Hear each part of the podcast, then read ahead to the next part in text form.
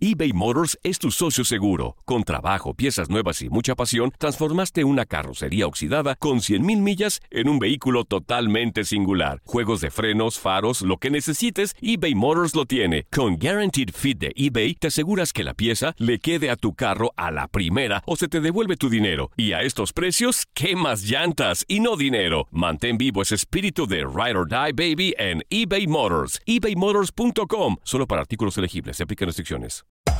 Hacer tequila, Don Julio, es como escribir una carta de amor a México. Beber tequila, Don Julio, es como declarar ese amor al mundo entero. Don Julio es el tequila de lujo original, hecho con la misma pasión que recorre las raíces de nuestro país. Porque si no es por amor, ¿para qué?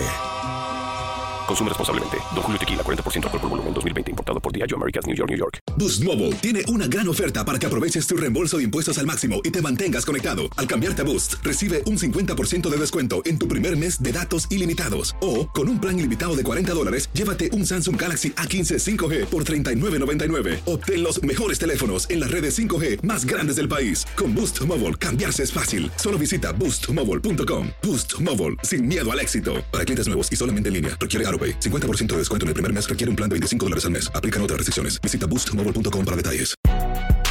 Si no sabes que el Spicy McCrispy tiene Spicy Pepper Sauce en el pan de arriba y en el pan de abajo, ¿qué sabes tú de la vida? Para, pa, pa, pa. La pasión de los deportes y las notas más relevantes del día, aquí, en lo mejor de tu DN Radio Podcast.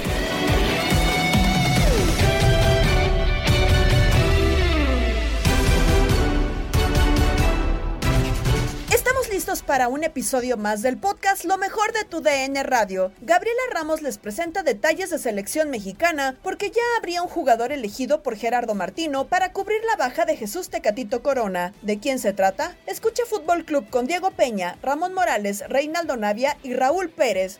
Este es un partido de posibilidades a futuro inmediato para algunos, a futuro más tiempo para otros. Ok. Inclusive mucho a futuro, hablo del 2026 para otros, ¿no? Entonces está esta posibilidad. Yo sí creo que algunos se pueden subir al barco. Lateral por derecho. Yo creo que Kevin Álvarez tiene condiciones para quizás subirse en este momento al barco. Las- eh, la, la duda de Alexis Vega, duda no de que vaya o no vaya, Sí. duda de la situación por Corona, si es Si va a Alexis jugar. Vega el que puede ser. Eh, citaciones así en algún momento de algunos, si lo sostienen en selección nacional, como bien lo menciona Reinaldo, como Beltrán, un ejemplo. Claro. Por ponerte un ejemplo, ¿no? O sea, ¿qui- ¿a quién le pesa más? ¿Quién son de selección nacional? ¿Quiénes no? Y, y esa situación. Entonces yo le pongo un partido de observación que sí lo tienen que sacar por muchas razones que bien mencionó Raúl, pero que le puede servir para observar jugadores. ¿Qué? Ojo, perdón, Ajá. le puede observar jugadores de un futuro inmediato, porque tampoco un futuro después, pues él no va a ser o será el entrenador que continúe. Que yo creo, siendo sincero, hasta el mismo Tata yo creo que le da flojera, ¿no?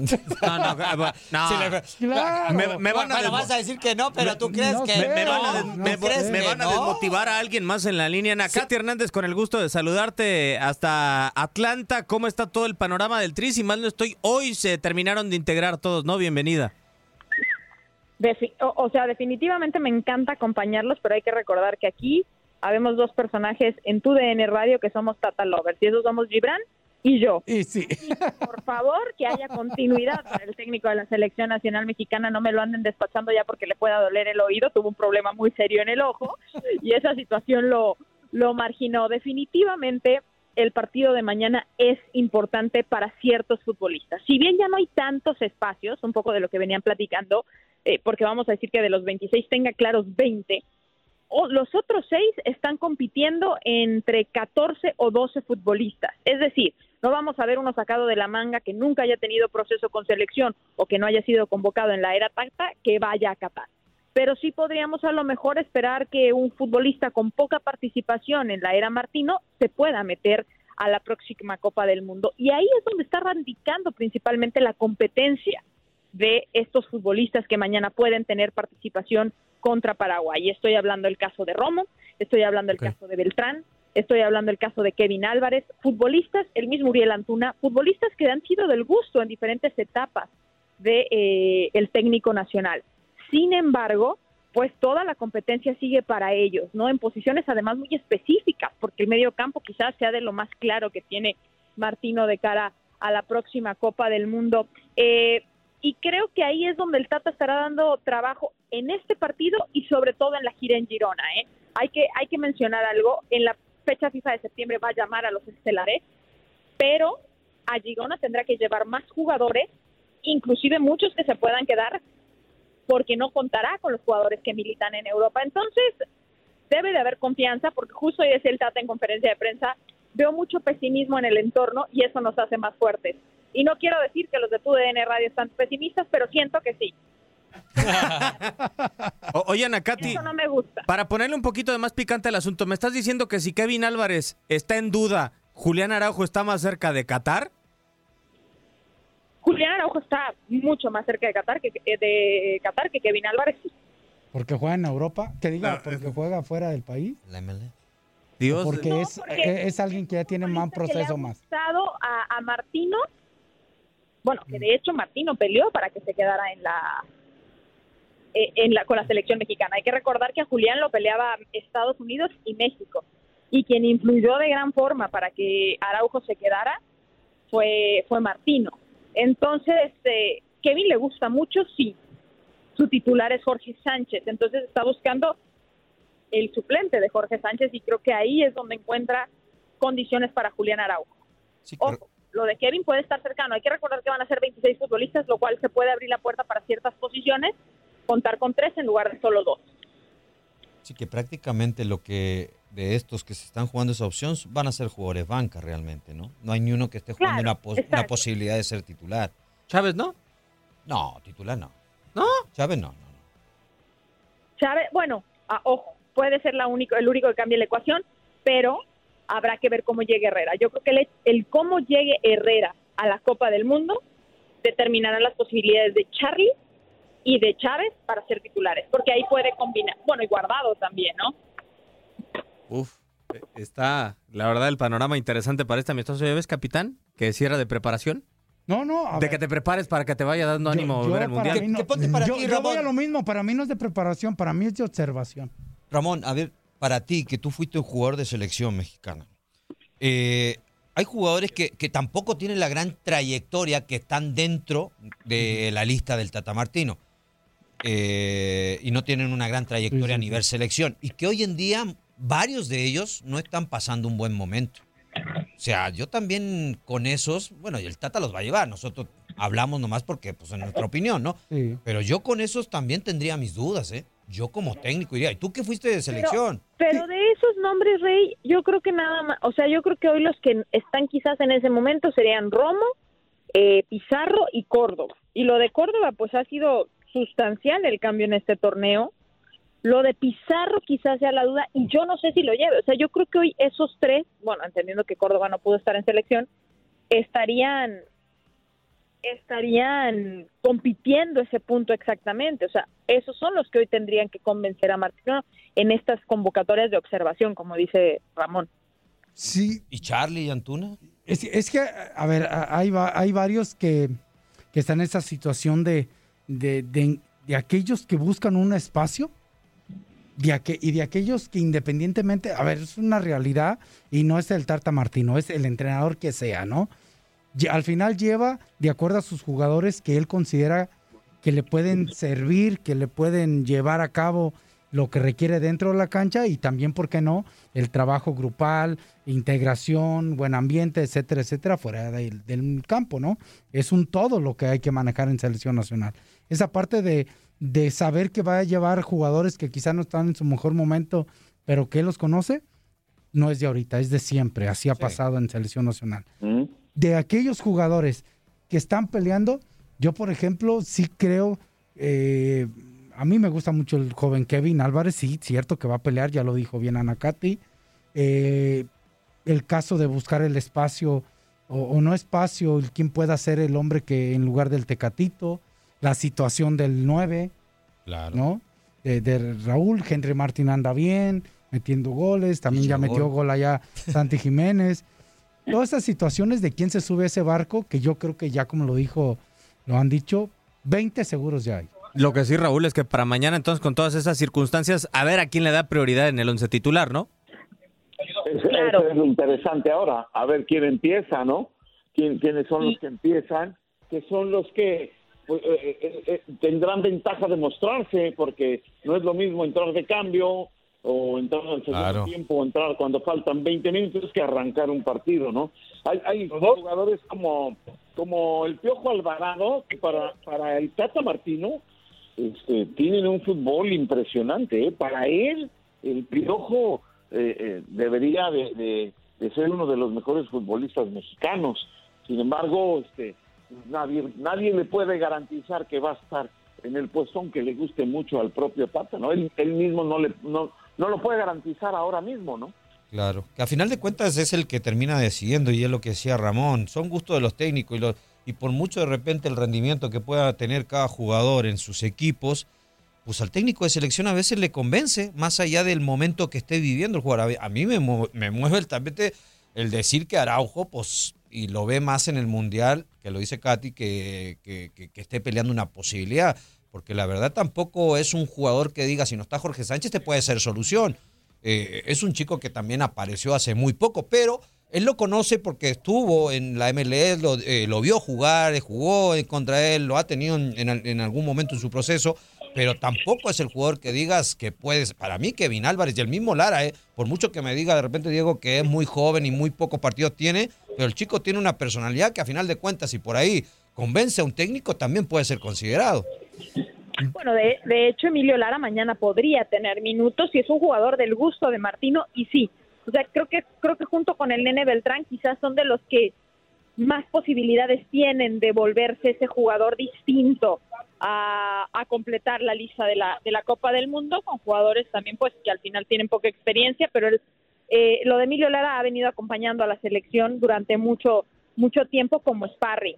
El 11 que todo apunta estará enfrentando el día de mañana Paraguay es Carlos Acevedo en la portería, línea de cuatro en el fondo con Álvarez y Gallardo por las laterales. En la central estarían Montes y también eh, Angulo, el futbolista de Tigres, medio campo ocupado por Luis Romo, Charlie Rodríguez por la derecha y por la izquierda Luis Chávez. Adelante, Alexis Vega como nueve y por las bandas Uriel Antuna por la derecha y el Piojo Alvarado por la izquierda. ¿Qué podría modificarse? Que salga el Piojo Alvarado e ingrese el Mudo Aguirre. Si esto sucede, Alexis pasa a la banda a la izquierda y quien toma el referente de área es el Mudo Aguirre. Este será el 11 con el que se presente México ante la selección de Paraguay el día de mañana, compañeros. Ya nos dejaste picado, Anacati, pero te queremos agradecer por tu tiempo y te esperamos de vuelta por acá. Un fuerte abrazo. Un gusto platicar con ustedes, un abrazo y muchachos, Ramón más tú. Sí, en que tengan confianza en la selección. No, no. Lo de nadie lo veo más complicado, pero No, yo le tengo confianza a la selección. Si hay alguien que ha apoyado los procesos largos, soy yo. Yo lo único que dije es que yo no sé si él vaya a seguir más adelante después del Mundial. Eso ni tú lo sabes. pero que deje buena herencia, por lo menos. Ah, sí. No, no, no. Eso no tiene... Eso, ojalá y los chavos se lo ganen. Gracias, Gracias. un Abrazo. beso, hasta luego. Abrazo, Anacati. Hasta luego. Bye, Raúl, un abrazo, bye, Reinaldo. Quedé simbrado con la posibilidad de que Uriel Antuna sea quien supla al Tecatito. Bueno, pues es una posibilidad que tiene el, el- el Tata, ¿no? Antuna sabemos que no está eh, en su mejor momento y, y sobre todo porque ha sido arrastrado por todo el equipo de Cruz Azul, que ha tenido un muy mal campeonato, pero eh, es del gusto del Tata, ya lo decía Nakati, muchos de los jugadores que él ha venido eh, observando, que él ha tenido en la selección, pues ya, ya los conoce, aunque en este momento no estén por, por eh, la mejor situación. Y, y bueno, pues eh, si él lo considera, puede ser.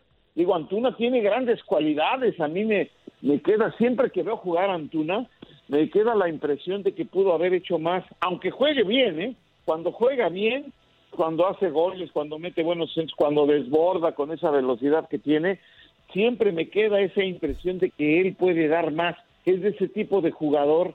Y, y bueno, yo creo que por ahí también lo ve el Tata, aunque en este momento sí, este, pues no parece lo más adecuado, pero pues ya lo conoce el Tata y a lo mejor está esperando a que se recupere en estos ochenta y tantos días que faltan para el Mundial. Raúl, ¿no te escuché bien cuando hace qué, Antuna? ¿Hace qué? ¿Go- ¿Goles te escuché? No, cuando corre, ¿no? Nada más. O cuando... Bueno, algo- alguna vez ha jugado bien, si no, no estaría. Ah, no. Sí, no, estoy de acuerdo. Contra Cuba. Es un chico que tiene, tiene muy buenas condiciones y tiene cualidades y cosas positivas, ¿no? Pero, pues sí, goles. Es Ah, muy pero es poco totalmente diferente. O sea, tú agarras a Ramón a Jesús Tecatito Corona y agarras a Uriel Antuna y son polos opuestos. Y, y lo ex- extraño es que tienes a Diego Lainez, que es lo más similar al Tecatito Corona, creo yo. Eh, no, son diferentes, pero Antuna, para mí son diferentes porque el Tecatito tiene Sí, más, claro. más gambeta. Sí, sí, sí, en corto. En corto. Sí. No, o sea, son tu- mejor polos técnica, opuestos. más gambeta, mejor técnica. Este, Antuna es de espacios largos. Sí. Dásela, da- dale un mano a mano con un espacio abierto a Antuna y aunque no sea tan gambetero con la velocidad que tiene, Claro. puede llevar. Me acuerda mucho guardando proporciones. Ajá. Y Raúl me va a decir, no sé si por momentos parece un tema muy cabrito arellano. Tata Martino estará de regreso en un escenario que ya conoce. De este tema y del partido ante Paraguay, Tata Gómez Luna y Zuli Ledesma platicaron en locura. Las selecciones nacionales de México y Paraguay se medirán en duelo amistoso este miércoles 31 de agosto en la cancha del estadio Mercedes-Benz de Atlanta, Georgia. Este inmueble es casa de los Falcons en la NFL y Atlanta United en la MLS abrió sus puertas el 26 de agosto de 2017 con un juego de pretemporada entre Falcons y Arizona Cardinals, a pesar de que el sistema de techo retráctil estaba incompleto. Sustituyó al Georgia Dome. El 1 de agosto de 2018 recibió el All-Star Game entre Juventus y jugadores de la Major League Soccer, donde los visitantes se quedaron con el triunfo en penales. Cuatro meses después, recibió la MLS Cup, donde el equipo local se quedó con el título tras imponerse 2-0 a Portland Timbers con tantos de Joseph Martínez, goleador histórico del club, y Franco Escobar, bajo las órdenes de Gerardo Martino, hoy estratega del Tri. Ahí se logró un récord de asistencia por más de 73 mil aficionados. Necesitábamos tener el compromiso de sacar el partido adelante. Eh, creo que lo han hecho muy bien, lo entendieron muy bien. El 3 de febrero de 2019 fue sede del Super Bowl 53, donde New England Patriots derrotaron 13-3 a Los Ángeles Rams. El Mercedes-Benz Stadium no es ajeno al fútbol mexicano, pues ahora Atlanta United es dirigido por Gonzalo Pineda y en sus filas se encuentran Ronaldo Cisneros, Juan José Sánchez Purata y el guardameta Raúl Gudiño. Con la selección mexicana, Tata Martino regresa a su ex casa para encarar el compromiso ante Paraguay, a la que también dirigió, donde comienza a perfilar la lista de 26 jugadores que participarán en Qatar 2022. Mi orgullo fue la selección de Paraguay. Lo primero que veo es de, de dónde soy yo y cómo es mi carrera. A partir de eso, vos podés decir, mira, vos tenés dos lugares perfectamente identificables, Paraguay y, y Newell's. Regreso en Locura a través de TUN Radio. Gracias a Gabriela Ramos por esta pieza. El Tata regresa al Mercedes-Benz, en donde ganó el título de la MLS con este conjunto de Atlanta United, hoy dirigido por Gonzalo Pineda. Y bueno, ya habíamos escuchado las dos eh, conferencias, Zuli, eh, de Alexis Vega, que dijo eh, que está viviendo su mejor momento, la situación de que si podría ser el sustituto del Tecatito, pero también escuchamos las palabras de Gerardo el Tata Martino, en donde creo que puedo rescatar algo que, escuchamos, Uli, que este partido contra Paraguay deben mejorar y recuperar el juego para llegar bien a la Copa del Mundo. Creo que hay conciencia de que no se juega bien en la selección mexicana, Zuli. Yo creo que sí, yo creo que deben de estar al menos pendientes de lo que están haciendo y de lo que están dejando de hacer sobre todo, ¿no? Sí. Es cierto que la gente, el público no está convencido con el manejo que le ha dado el Tata Martino últimamente a la- al, al equipo nacional, a la selección nacional. Y yo creo que es una gran oportunidad, a pesar de que son pocos los elementos que normalmente ha manejado el Tata Martino en los llamados a la selección. ¿eh? Sí, se ha casado con los suyos, ¿no, Zuli? Sí, Eh, Por sí, ahí también pelea con Salcedo en algún momento en la final de la Copa de Oro, pero eso de no ganarle a Estados Unidos, eh, eso de no tener buenos resultados, Zuli, también vienen críticas y creo que esa es eh, la visión que se debería tener en este partido. Más allá que no sea fecha FIFA, más allá que no estén los europeos, Ajá. creo que el objetivo es ganar de forma contundente, jugando bien para que los próximos partidos, hoy- ahora sí, previo a irte a la Copa del Mundo en Europa o en donde sea, pues ahora sí dejes buena sensación de boca, porque Zuli, si la verdad vemos el nivel que ha estado manejando la selección mexicana los últimos meses, encarando las eliminatorias, eh, Ah. con los partidos amistosos, yo no dudo que la selección mexicana se va a quedar en fase de grupos. Mira, eh, es importante las formas como el equipo mexicano se está desempeñando o se ha estado desempeñando en los últimos partidos. Eso nos puede dar, no sé, de alguna manera un parámetro Sí. para saber o para ilusionarse, por decirlo de alguna manera, en que México pueda trascender en la próxima justa eh, mundialista, ¿no? Estas oportunidades, a pesar de que no están los que deben de estar o de que no son los que deben de estar, como, como Sí, se diga, Como se ha yo creo, yo creo que es una gran oportunidad también para contemplar algunas alternativas que puede tener el Tata Martino, ¿no? Eso, Zuli, alternativas y también la situación del futuro para el Mundial del 2026 que va a ser en casa y también está en Estados Unidos y en Canadá. Creo que eso es lo principal. Pero si ya le puedes foguear a jugadores como Emilio Lara, eh, Mm. pues algunos ya dicen que Flores ya se va a subir con esta lesión del Marcelo Tecatito. Flores. Sí, pero que ya habíamos eh, conocido de que si se iba al Oviedo no iba a ir al Mundial. bla, bla. Son cosas, Zuli, que se van a resolver en el momento de la lista. Que pues yo también viendo lo que ha puesto el Tata o ha convocado, creo que es muy difícil. Y creo que también se equivoca al declarar Zuli el día de hoy. Ajá. Aquí siempre hay espacio para que un jugador pueda pelear por la posibilidad de estar con nosotros. ¿Es cierto? O sea, un jugador hoy puede pelear por un lugar eh, para ir a Qatar. Yo creo que sí, ¿eh? Yo creo que A no, a, pes- a pesar de que mucha gente piense que no,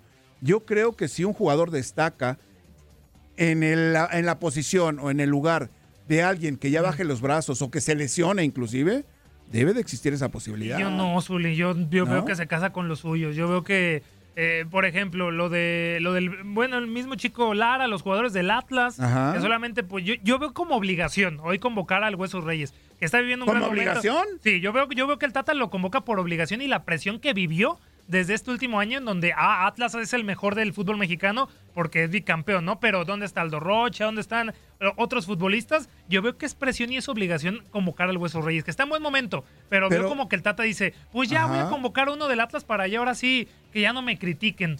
De alguna, de alguna manera puede ser. Sí, yo lo veo puede ser presión, pero, pero, ¿en dónde queda la personalidad del técnico? Pues claro, yo no le ¿En veo personalidad al Tata, ese, Zuli. ese punto de vista de decir, no, yo quiero que mi, que mi equipo juegue de esta manera, por lo tanto, necesito las características de fulanito de tal. Claro, claro. Hoy Gallardo hoy no está a nivel. No. Hoy Pizarro No, no, no, está a nivel. Hoy convocar a, a- al ingeniero Saldívar en lugar de Henry Martín para nada más verlo. Dios, qué, qué barata está la playera de la selección mexicana, la verdad, Zuli. Ahora, ah, Porque eh, el, el ingeniero Saldívar, nada más un doblete contra Necaxa. Y ya de ahí las victorias de Chivas, ah, ven a la selección contra Paraguay. Qué barata está, Zuli. Bueno, lo que, pasa, lo que pasa es de que el partido da para eso, o sea, es un partido amistoso, es un partido que no está como para competir por algo, no es eliminatorio, no es eh, dentro de una competencia real. ¿Y por qué los en donde digas, ¿se convocas, puede jugar Zuli? esto? No, lo que pasa es que hay intereses, ¿no? O sea, el grupo como tal genera gastos. Si hoy tiene, si hoy tiene contemplado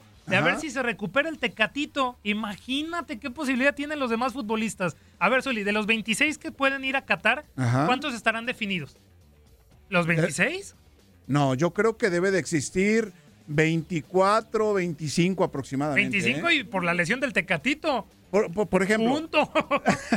Por ejemplo, por ejemplo, o sea, estamos hablando de una lesión. Siempre hay imponderables dentro del fútbol, ¿eh? sí, sí, o sea, y eso yo creo que el Tata Martino está tratando de tener alternativas para cualquier imponderable que se le surja, que le surja de aquí a que inicie Bueno, si, si la tu- si mundialista. el Tata pu- tuviera la posibilidad de convocar a los que ha convocado, yo no los habré convocado, ¿eh? Habré convocado a todos y no hubiéramos visto a Emilio Lara, no hubiéramos visto al Hueso Reyes, acuerdo, de al menos a Saldívar.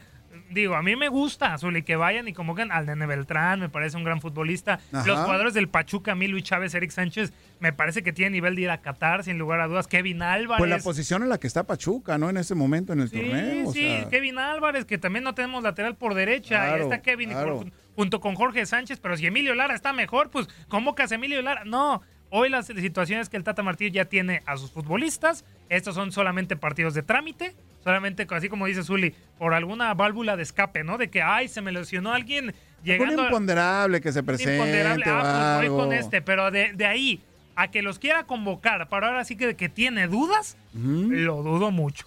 La neta, claro. lo dudo mucho. Estamos a tres meses del Mundial y en Misión Centroamérica, Gabo Sainz platicó con el exárbitro Edgardo Codesal sobre la representación que tendrá con CACAF en este ámbito dentro de la justa de Qatar. Bueno, la verdad, eh, eh, de estos cinco árbitros, en lo que hemos visto últimamente en CONCACAF, eh, son lo mejor que, tiene la Confederación en estos momentos.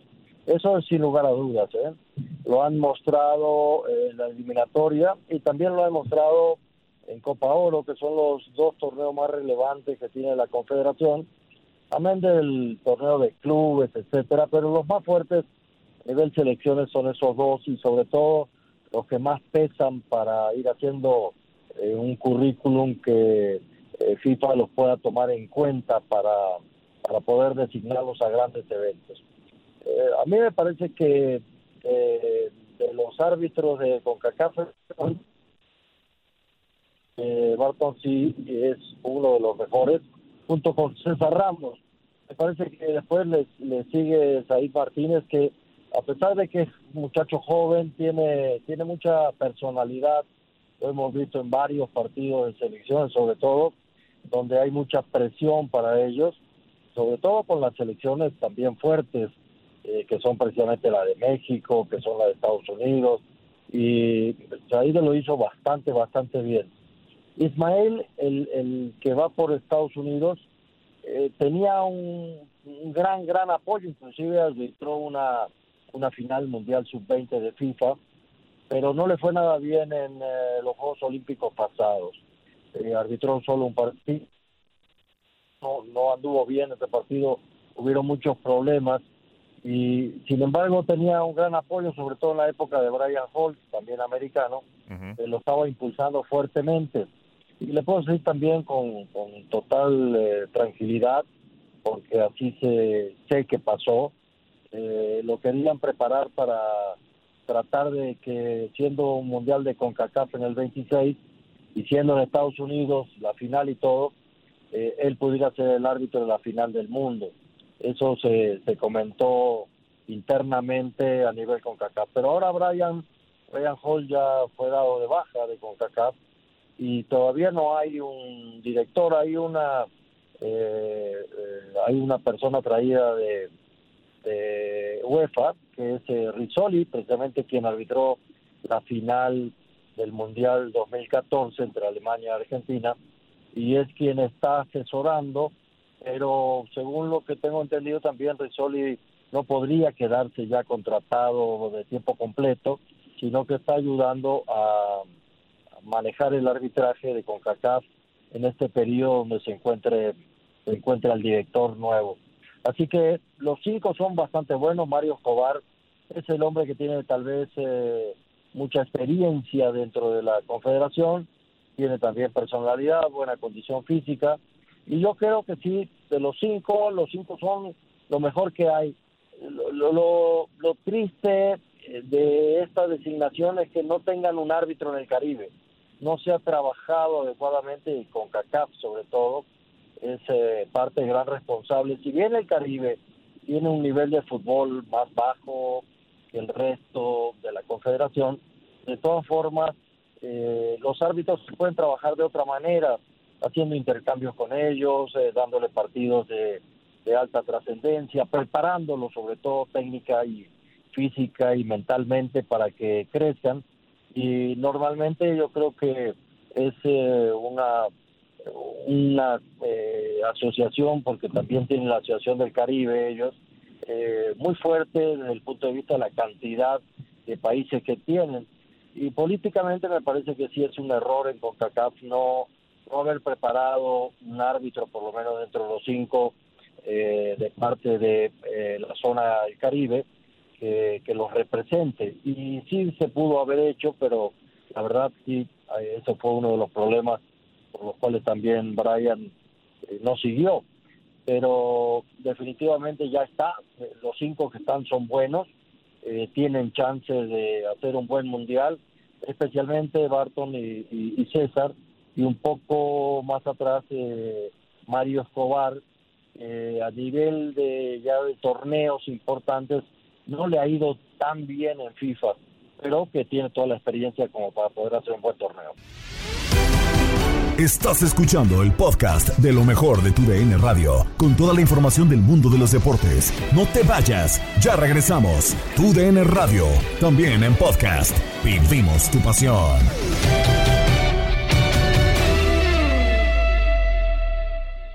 eBay Motors es tu socio seguro. Con trabajo, piezas nuevas y mucha pasión, transformaste una carrocería oxidada con 100 mil millas en un vehículo totalmente singular. Juegos de frenos, faros, lo que necesites, eBay Motors lo tiene. Con Guaranteed Fit de eBay, te aseguras que la pieza le quede a tu carro a la primera o se te devuelve tu dinero. Y a estos precios, ¿qué más llantas y no dinero? Mantén vivo ese espíritu de Ride or Ride, baby, en eBay Motors. ebaymotors.com. Solo para artículos elegibles se aplican restricciones.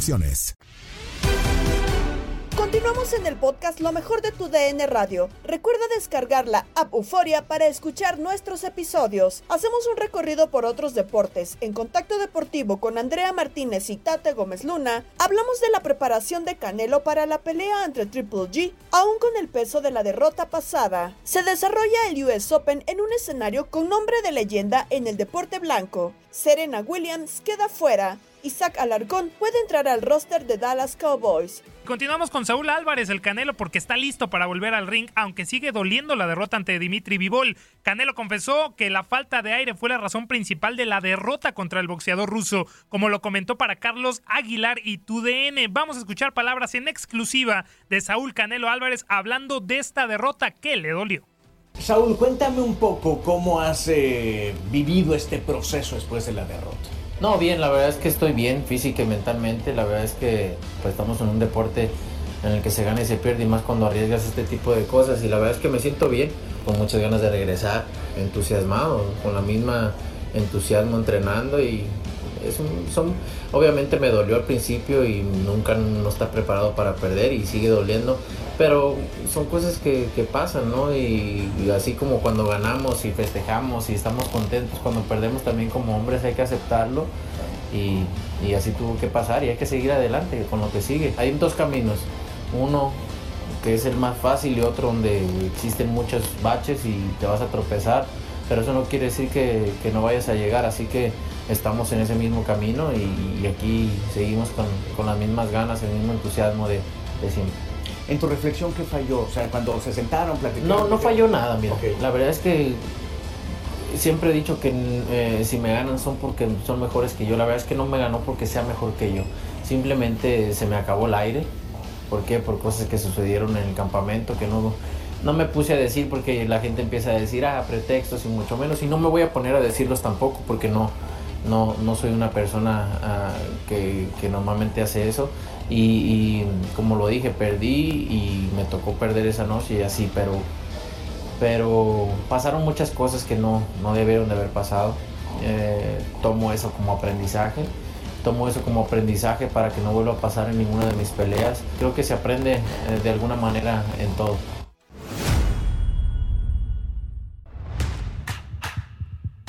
Actividad del US Open en Grand Slam que se juega en Flushing Meadows Corona Park, ubicado al norte de Queens en Nueva York. En dicho parque se ubica el USTA Billie Jean King Tennis Center, inmueble donde se lleva a cabo el abierto de Estados Unidos, que cuenta con diferentes canchas, el Grand Stand con capacidad para más de 8.000 espectadores, el Louis Armstrong Stadium para 14.000 aficionados y la cancha principal, el Arthur Ashe, donde se pueden dar cita 23.771 aficionados y que es la cancha más importante de este complejo, donde se llevan a cabo los duelos más relevantes de la jornada. Pero ¿quién fue Arthur Ashe? Este complejo lleva el nombre de un tenista estadounidense ganador de tres Grand Slams, el Australian Open, Wimbledon y US Open, obteniendo un trofeo en cada uno de estos torneos entre 1968 y 1975. Nacido en 1943, comenzó a mostrar cualidades deportivas desde pequeño, cuando a nivel estatal ganó en competencias de tenis y fútbol americano. En el deporte blanco consiguió una beca para UCLA en 1963, donde ganó un campeonato de la NCAA y seis años más más tarde, terminaría convirtiéndose en profesional tras conseguir su US Open. Para el 70 llegaría su campeonato en el Australian Open. Cinco años después y tras unos años con resultados no tan positivos, volvió a colocarse en el escaparate del tenis pues ganó Wimbledon derrotando a otro histórico Jimmy Connors. Y hasta el momento se mantiene en la rama varonil como el único tenista afroamericano en ganar los tres majors antes mencionados. Ash se retiró en 1980 después de que fuera operado del corazón. Fuera de las canchas, siguió ligado al tenis, escribiendo en la revista Times y comentando en una cadena televisiva. Tres años más tarde tuvo que ser intervenido de nueva cuenta del corazón. Tiempo después, el propio tenista daría a conocer que una de las transfusiones sanguíneas que recibió en la última operación contrajo VIH-Sida, situación que lo llevó a crear la fundación Arthur Ashe Institute for Urban Health para ayudar en la prevención de tratamientos inadecuados de salud. El 6 de febrero de 1993, Arthur Ashe falleció en el hospital de Nueva York a causa de una neumonía derivada del SIDA que padecía. Dentro de los reconocimientos que se le han hecho, además de que el estadio central de Flushing Meadows lleve su nombre, está su estatua en el Monument Avenue de Richmond, Virginia. Fue nombrado deportista del año por Sports Illustrated en 1992. En Gran Bretaña consideran su campeonato en Wimbledon como uno de los 100 momentos más grandes del deporte. En 2005, el Servicio Postal de Estados Unidos lanzó una estampilla con su imagen y Tennis Magazine lo considera como uno de los 40 tenistas más grandes en la era Open. Cabe destacar también que aunque nunca participó en unos Juegos Olímpicos, Ash recibió la Orden Olímpica a manera de homenaje tras su fallecimiento. Para tu DN Radio, Andrea Martínez. Nos vamos a la información eh, del último Grand Slam de la temporada del tenis, el US Open, porque Serena Williams sabía que no jugaba un partido más anoche. La estadounidense que llegaba al US Open ante la chance de disputar su último partido y colgar la raqueta terminó por alejarse del momento, disfrutar y llevarse otra vez en Nueva York una victoria. La montenegrina sufrió un 6-3 y 6-3 en el Arthur ante la ganadora de 23 trofeos de Grand Slam que fue apoyada en todo momento por los casi 33, 30 mil espectadores que presenciaron el encuentro. Cabe destacar que según informó la organización, este número de espectadores en la sesión nocturna fue todo un récord en el certamen. La menor de las hermanas Williams además extendió su récord de 21-0 en primera ronda del US Open, alcanzó los 106 triunfos en Major, solo superada por Martina Navratilova con 120 y se transformó en la cuarta jugadora en toda la historia de la era abierta en ganar un partido de Grand Slam a sus 20, 30 y 40 años. Las otras compatriotas fueron Martina Ratilova, Químico Date Krum y Venus Williams. Vamos a escuchar palabras después de la victoria de Serena Williams, la reacción del juego de lunes.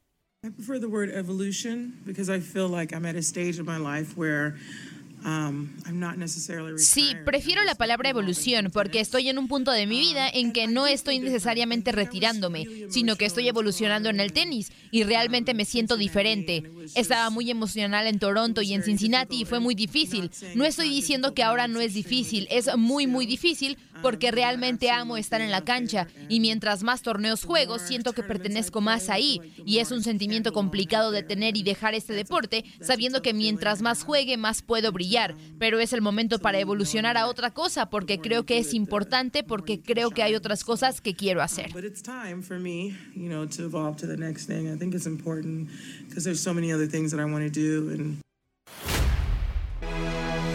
Seguimos hablando de otros deportes, pero nos vamos a los emparrillados de la NFL porque los equipos de la liga ya definen hoy el roster para la temporada e Isaac Alarcón puede ser inscrito con a Dallas Cowboys.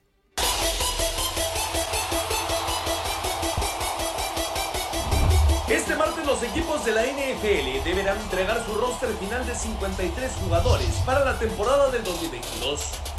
La incógnita sigue en el aire para Isaac Alarcón, que busca por primera vez formar parte de los Cowboys en una campaña regular. Durante la pretemporada, el mexicano vio actividad en dos encuentros, disputando 64 jugadas ofensivas, cometiendo dos castigos sin permitir ninguna captura de mariscal de campo con una calificación global de 39.1. Lamentablemente ante los hijos, salió lastimado del tobillo derecho en la primera serie ofensiva del último cuarto. La buena noticia fue que al terminar el partido se retiró cojeando, pero sin bota protectora. A sus 24 años, Alarcón está en su tercera pretemporada con Dallas, con la designación de jugador internacional, que lo protege por último año, con un lugar extra en el roster del equipo de prácticas. Sin embargo, el sueño es que su nombre aparezca en la lista de 53 que dará el coach Mike McCarthy y están en los terrenos de juego para la nueva temporada de la NFL. Seguimos en otros deportes, un poco de balconeo y mucho de combate global en Inutilandia con Juan Carlos Ábalos, Toño Murillo, Zuli Ledesma y la compañía de Israel Romo. Hola, mi Jay- mi ¿Qué pasa, mi JC, mi Juan Carlos? Pues sí, güey. Es lo mismo, JC, JC, Juan Carlos. Pues sí, güey. Es el mismo. Pues sí. Estaba escuchando lo de Canadá. Depende mucho si juega Poncho de las Telas, ¿no? Pues yo creo que sí, Ajá. porque ahí cómo, cómo cambia, ¿eh? O el, el, el- te las de juir. El, el, el, el- el de las Juir. Lo pongo en cuatro. Oye, ahorita de, ahorita hablando de, de telas y de las de Juir y todo eso, este, ¿qué onda? ¿Qué ha pasado? Platícanos, este, ponnos al día en cuestión de combate global. El día de ayer estuve viendo esta, esta nueva serie que sacaron a través de Big Plus, en donde se están enfrentando cuatro escuelas. ¿Eh? Tampoco la pagaste. Pues no nos la regalan. Ah, tú no, tú no, mirra. ¿No dijeron? Pues na, tampoco a ti. Pues tampoco a ti. ¿Sí me llegó? Ay, sí, yo creo. ¿Llegó? Yo creo. ¿Hasta allá? ¿Quieres que te lo enseñe? Ay, así le dijeron a una tía, le dejan tres chamacos. Yo tengo tres chamacos. Ya. ¿qué, qué duelo, los más calenturientos de tu DN en frente a frente, güey. No qué duelo, no güey. digas, Antonio, Duelo no me de fiera. digas. Los más calientes de tu Israel, DN. Israel, Israel ¿así y, Juan No, Carlos. No me digas. No, yo Antonio. Tú nunca. ni si yo te yo nunca en la contara, vida. güey. No me digas, Antonio. Yo nunca en la vida. No. Acá el, el todas mías era otro, ¿verdad, amigo? Es que hay que ver la serie, hay que ver la serie porque... ya le cambió el güey, ¿verdad? Yo, yo ya la vi, yo estuve viendo ya el primer, salió el primer capítulo y ya me lo aventé el día de ayer. Sí, el, el- el- el gimnasio de Bone Breakers, por ejemplo, es uno de los que te ha generado mayores expectativas y con mayor número de peleadores. De entrada tiene a David Martínez y a Melissa Martínez, que son hermanos, Sí. y que los dos han sido ya uno de los referentes. Ya perdió Meli, eh, David también perdió una pelea. No, Meli la que está invicta. Pero David perdió una pelea y sigue siendo uno de los mejores peleadores de combate global, clasificado número uno en las 135 libras. Sí, de Entonces, acuerdo. de ahí sale Bone Breakers, es de la Ciudad de México, o sea, para Tonito el rompehuesos, El rompehuesos. Pero te voy, te voy a decir una cosa, ¿eh? Dentro de esta serie que estamos hablando, Bomb Breakers perdió puntos porque es uno de sus peleadores no dio el peso y este tuvo tuvo que, que ceder y lógicamente están ahorita terminando el primer eh, el primer cómo se llama el primer capítulo están menos uno porque fueron eh, castigados en cuestiones de puntaje por no haber dado el peso. O sea que Bomb Breaker no empezó muy bien. Después el- el, eh, en esa misma pelea que se llevó a cabo ya eh, por las cuestiones que de televisivas pues para que saliera la pelea igual perdió el carnal que, que no dio el peso no entonces eh, Bomb Breakers no, no empieza muy bien en esta serie amigo. Sí, habrá que ver, habrá que ver cómo se va desarrollando el tema dentro de esta serie especial que tienes en VIX Plus dentro de lo que es combate global, antes conocido como combate americano. El fin de semana pasado, Axel Osuna, el charro, te acordarás de él, un chico que también tenía un poquito de problemas para dar el peso, acabó con David Solórzano, pero le puso una de aquí, una pizza que no tiene le quitó el invicto eh ¿Eh? le quitó el invicto Era 4 y 0 de Solórzano y 4 y 1 de Axel. así es Pero se notó, o sea, el boxeo que trae Axel es una, una chulada. Lo acabó prácticamente en el tercer episodio eh, sin ningún problema. Fue amante y dominante de la pelea. Eh, me parece que Axel viene fuerte, hay que, hay que seguirlo, el charro. Lo conocimos en una, ¿A quién entrevistamos nosotros? una función. Sí, cuando... Le costaba dar el peso, le costaba dar mucho el peso. Eh, Axel, sin embargo, cambió de categoría. Hoy se ve fuertísimo, se ve muy fuerte. La estatura quizá no es lo mejor para él, pero eso lo, lo suple con otras cuestiones, ¿no? Entonces habrá que ver cómo se desarrolla Axel Osuna en los próximos en las próximas peleas, porque sin duda va por todo. En la pelea semiestelar, el caso de Olegario eh, Muñiz, eh, le gana muy fácil a Mauricio Cubillo, el costarricense, al grado de que Cubillo dice, no, no quiero más, ¿no? En el tercer episodio va y se sienta prácticamente, eh, dice, no quiero más, ¿no? Eh, ya lo estamos Sí. sentenciando ya a Muñiz. Muñiz, que es avecindado en Nueva York, pero que es de origen mexicano, entonces tiene un estilo de pelea muy, muy, muy distinto, muy, muy complicado muy combinado son otros peleadores estadounidenses. Y Cubillo, que también venía con buen referente, se ahí se notó el cambio de nivel y lo acabó, ¿no? Prácticamente el caso de Olegario eh, Muñiz, el hombre vecindado de Nueva York, que también se ve bastante fuerte. Y habrá que ver para este fin de semana va el hermano del Goyito, el Goyito que se nos perdió.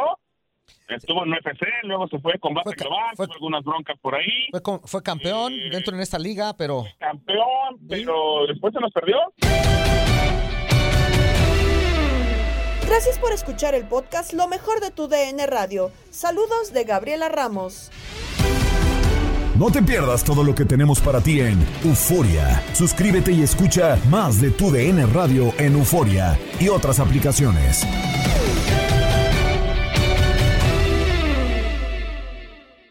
Boost Mobile tiene una gran oferta para que aproveches tu reembolso de impuestos al máximo y te mantengas conectado. Al cambiarte a Boost, recibe un 50% de descuento en tu primer mes de datos ilimitados. O, con un plan ilimitado de 40 dólares, llévate un Samsung Galaxy A15 5G por $39.99. Obtén los mejores teléfonos en las redes 5G más grandes del país. Con Boost Mobile, cambiarse es fácil. Solo visita boostmobile.com. Boost Mobile, sin miedo al éxito. Para clientes nuevos y solamente en línea, requiere AroPay. 50% de descuento en el primer mes requiere un plan de 25 dólares al mes. Aplican otras restricciones. Visita para detalles. This is the story of the one. As a maintenance engineer, he hears things differently. To the untrained ear, everything on his shop floor might sound fine, but he can hear gears grinding or a belt slipping. So he steps in to fix the problem at hand before it gets out of hand. And he knows Granger's got the right product he needs to get the job done, which is music to his ears. Call, click Granger.com, or just stop by. Granger, for the ones who get it done. Dicen que traigo la suerte a todo el que está a mi lado. Y esa es mi mala fortuna. Basada en el clásico de Juan Rulfo, llega Univisión, El Gallo de Oro. Supongamos que la caponera puede inclinar la suerte a quien ella quiera. Estás tardando en conquistarla. Con Lucero, José Ron y Plutarco Asa. Este gallo me está cambiando la vida. En una historia legendaria de amor y azar. No trates de cambiarme, no lo vas a lograr. El Gallo de Oro, lunes a viernes a las 9 por Univisión.